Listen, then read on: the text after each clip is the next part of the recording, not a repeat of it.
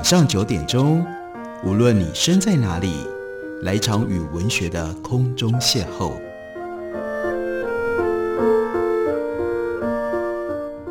杨照谈书，邀您一同遨游文学世界，认识古今中外的经典之作。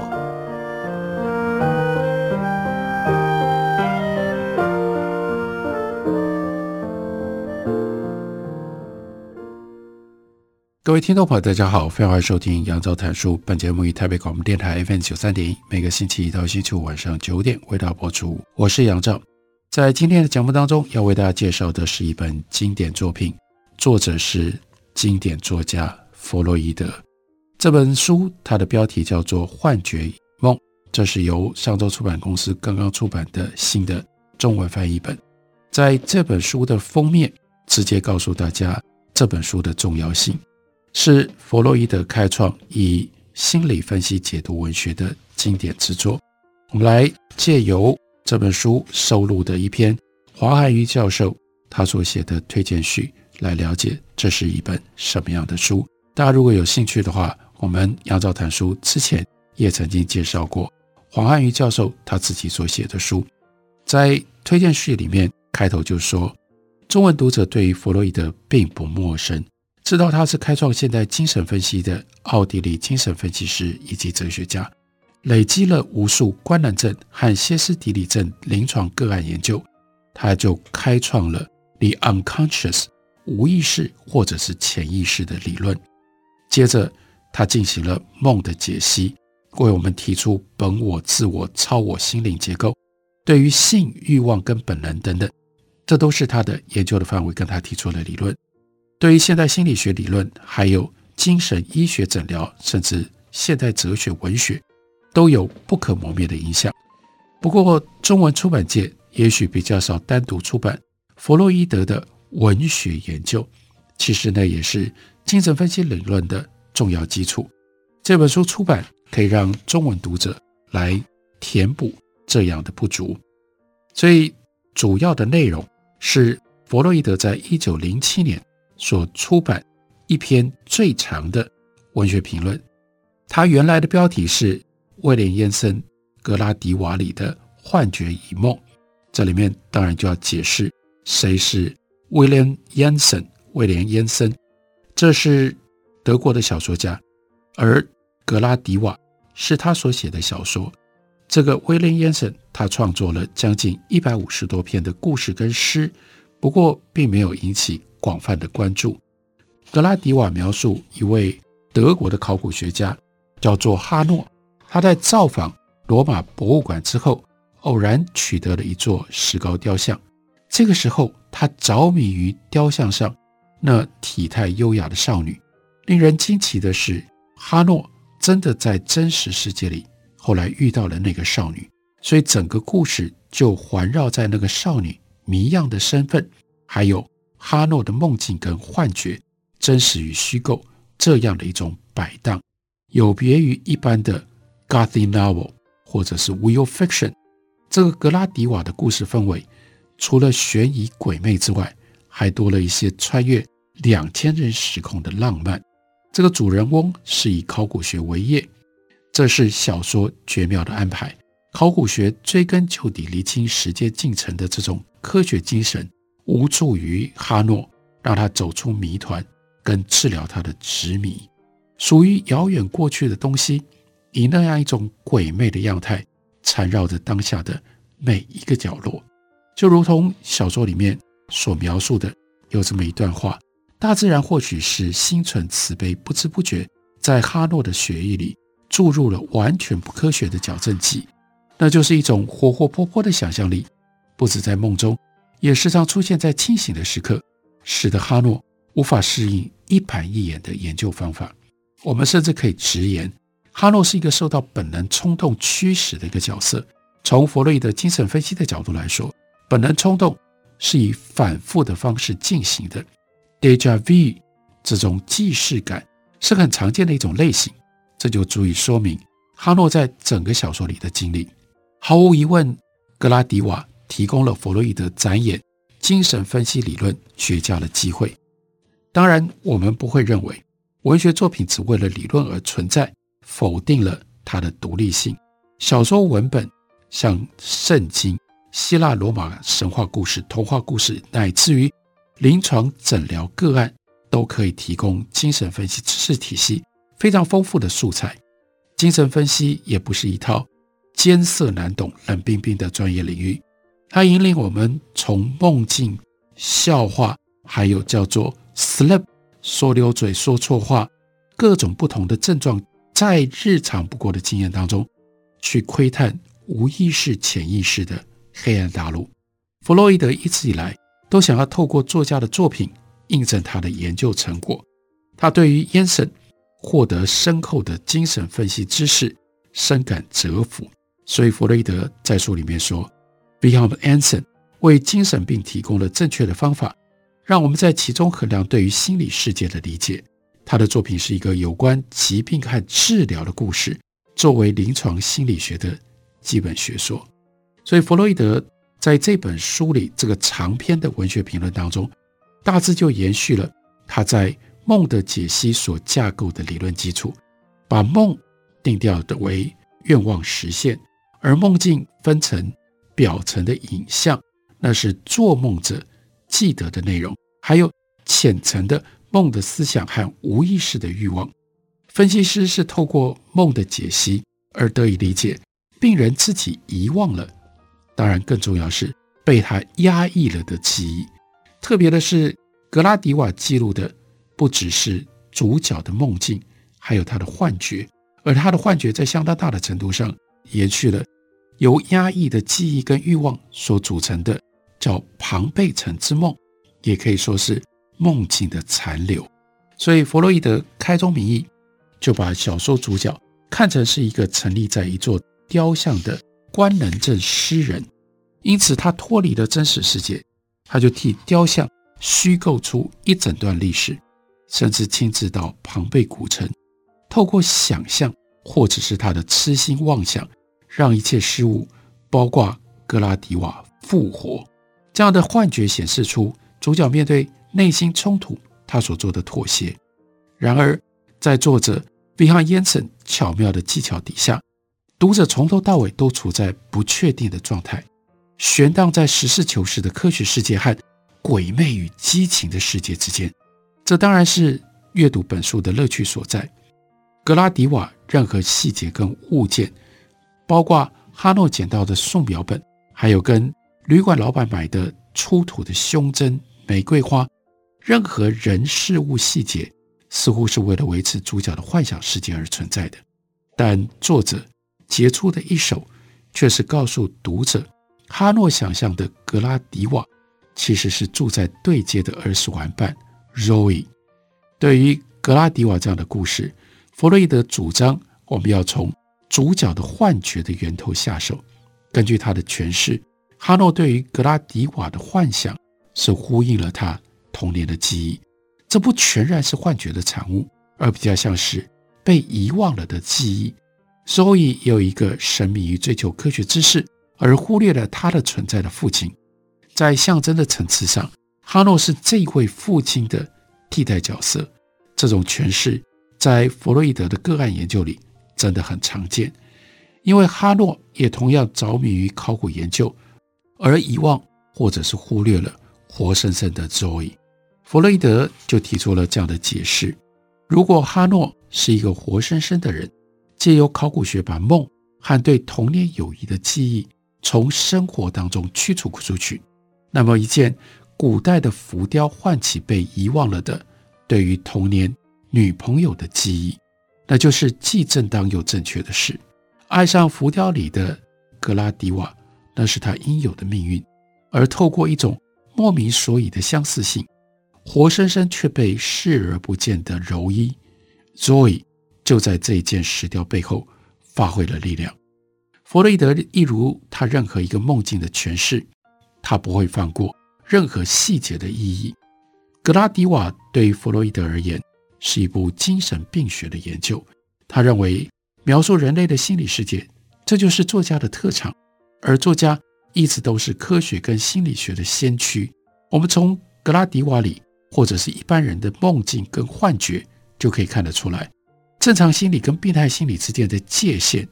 不是固定的，不是一直都在那里的，是不断在变动的。就如同弗洛伊德把梦境界定为叫做短期的精神病，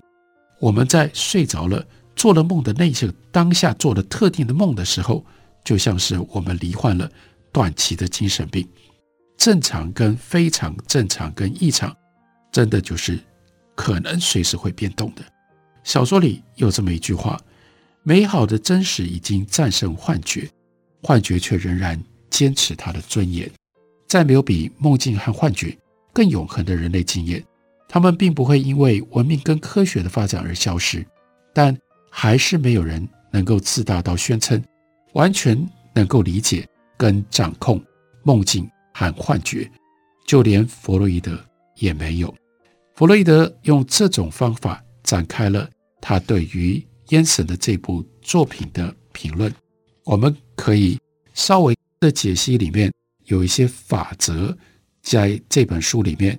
弗洛伊德做了特别的整理。比如说，其中的一个法则。一个梦通常和做梦的前一天有关。我们这一位作家想要暗示，他就是依据这个法则，把这个梦和哈诺在步态方面的探究扯上关系，意味着他在寻找格拉迪瓦，希望由格拉迪瓦特殊走路的方式能够找到他。因此，这个梦应该提到哪里可以发现格拉迪瓦？这个梦提到了，所以让格拉迪瓦。在庞贝城出现梦的解析，还有另外一个法则，那就是如果在做梦之后，梦中的现实景象持续很久，使人无法摆脱这个梦，那这并不是因为梦中景象太生动而引起的迷惘，而是它本身就是一种心理的活动，涉及梦的内容的保证。梦的内容里有什么样元素，就像做梦时。那么样的真实，这个法则到底在讲什么？以及这个法则如何运用在文学作品的理解上呢？我们休息一会儿，回来继续告诉大家。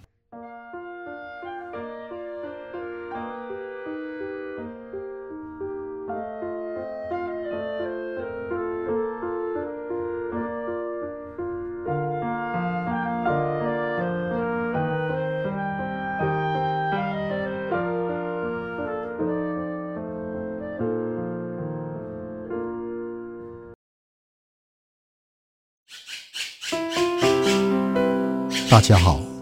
我是刘克襄。亲近自己的城市，找回城市的温暖。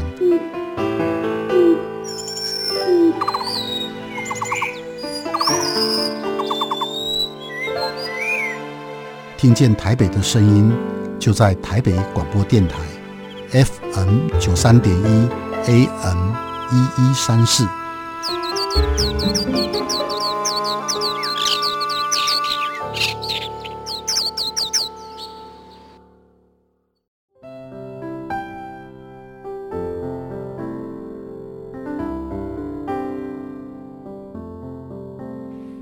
见台北的身影，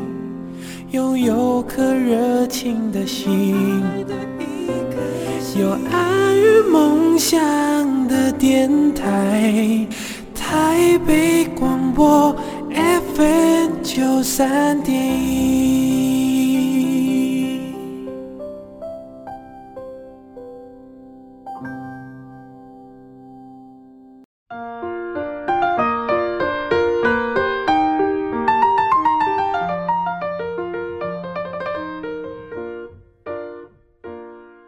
感谢您继续收听《杨照谈书》。本节目以台北广播电台 FM 九三点一，每个星期一到星期五晚上九点，回到播出到九点半。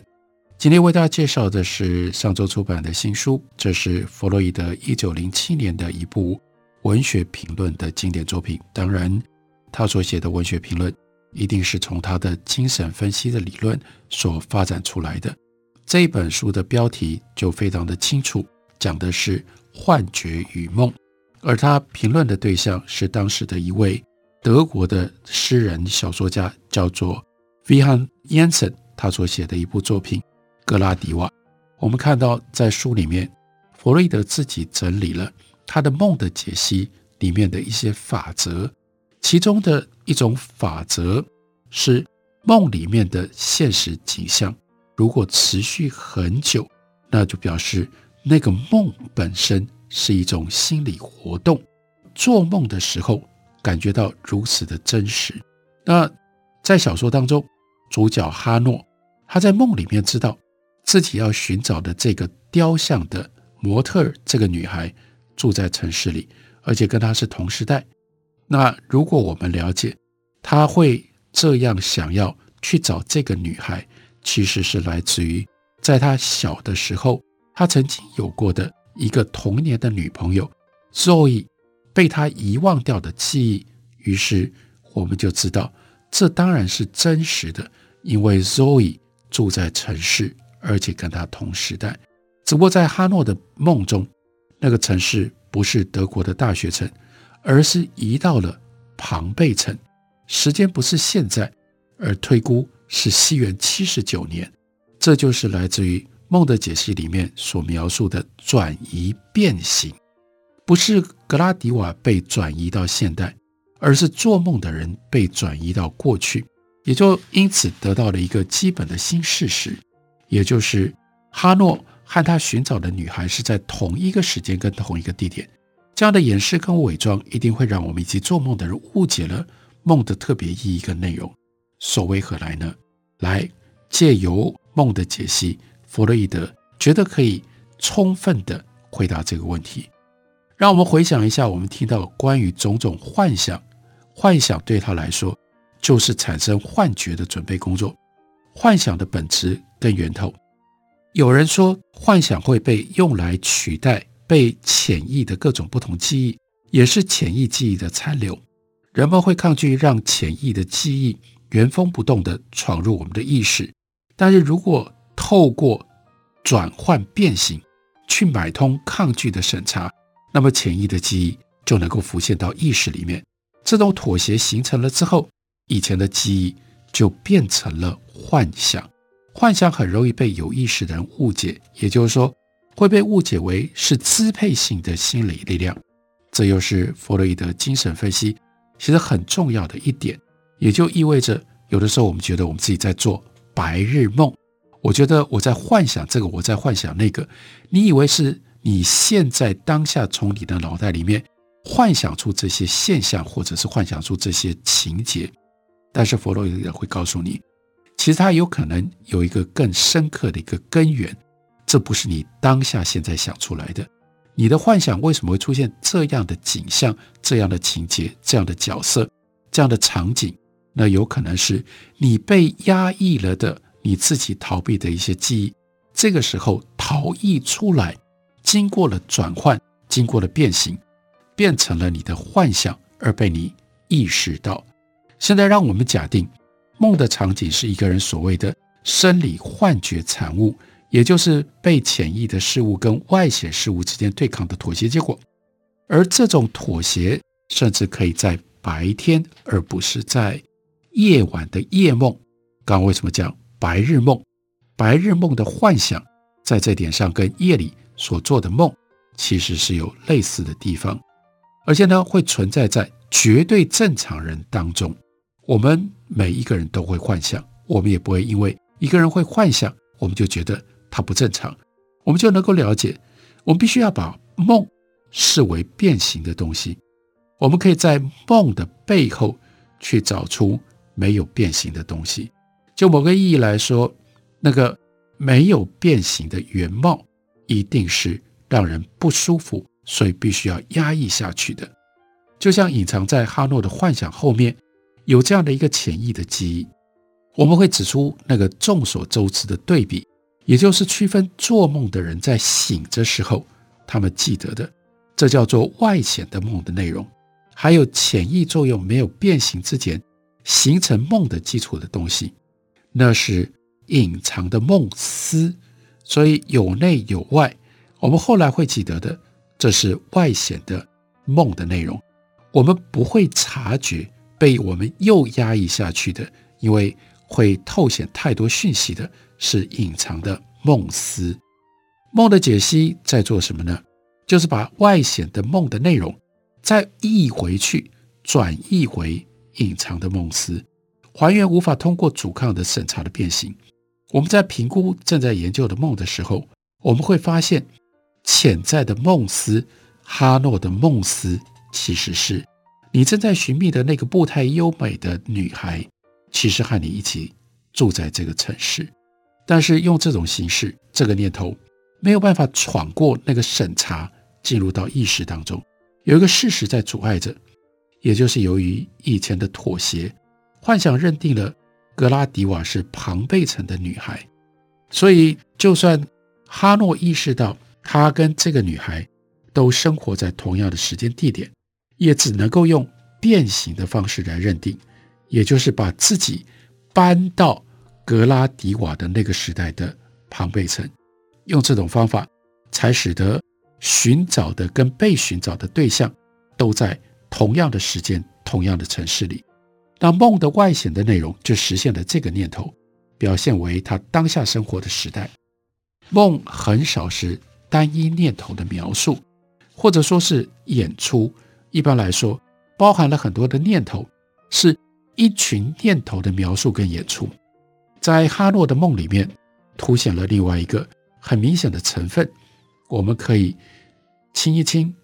改变一下，把它变形画走了以后。看出里面梦要描述的隐藏的想法，我们也可以把现实的保证延长到这个梦的尽头，在梦里面走路的美丽格拉迪瓦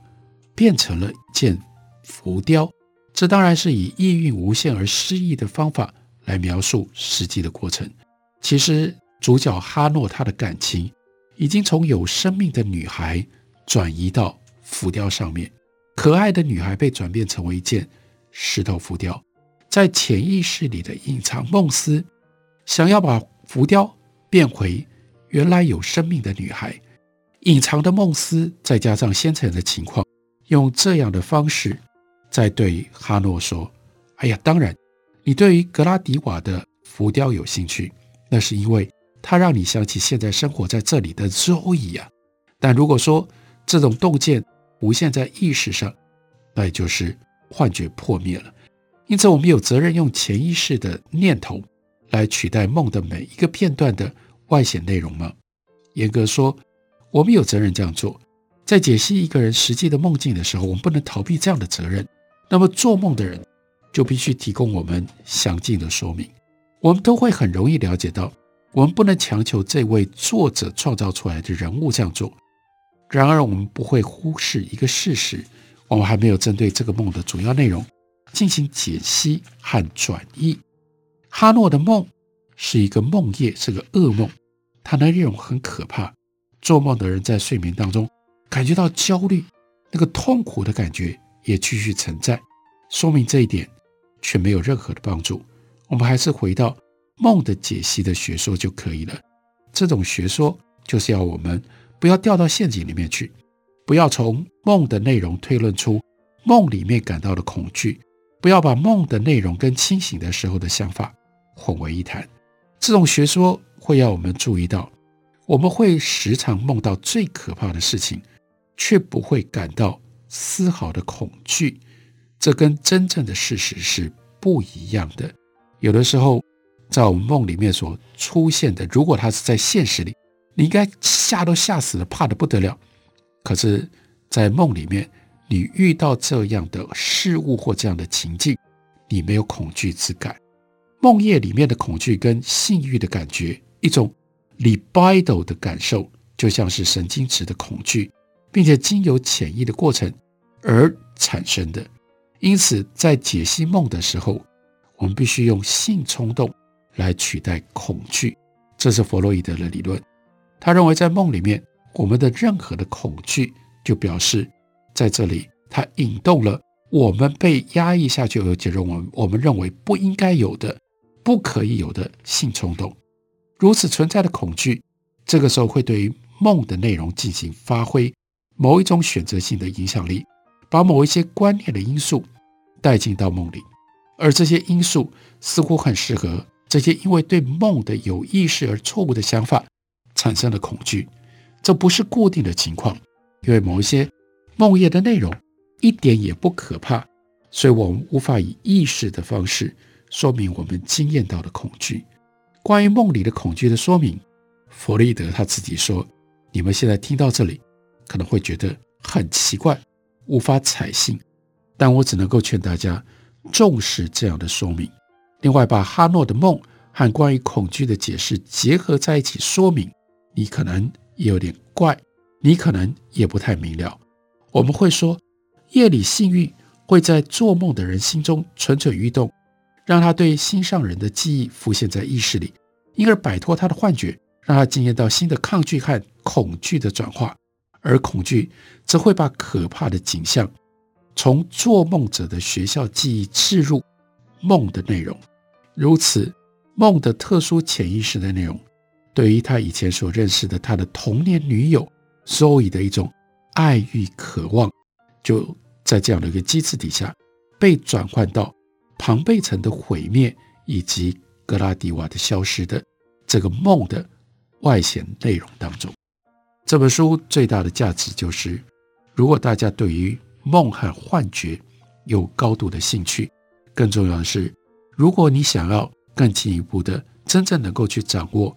弗洛伊德的梦的解析，而你又没办法把那本经典名著那么一大本完整的看完消化的话，那就建议大家可以试着从《幻觉与梦》这本书入手。因为在这里面，弗洛伊德做了另外的一番整理，让我们对于梦的解析跟潜意识的理论，也许更容易了解，更容易接受。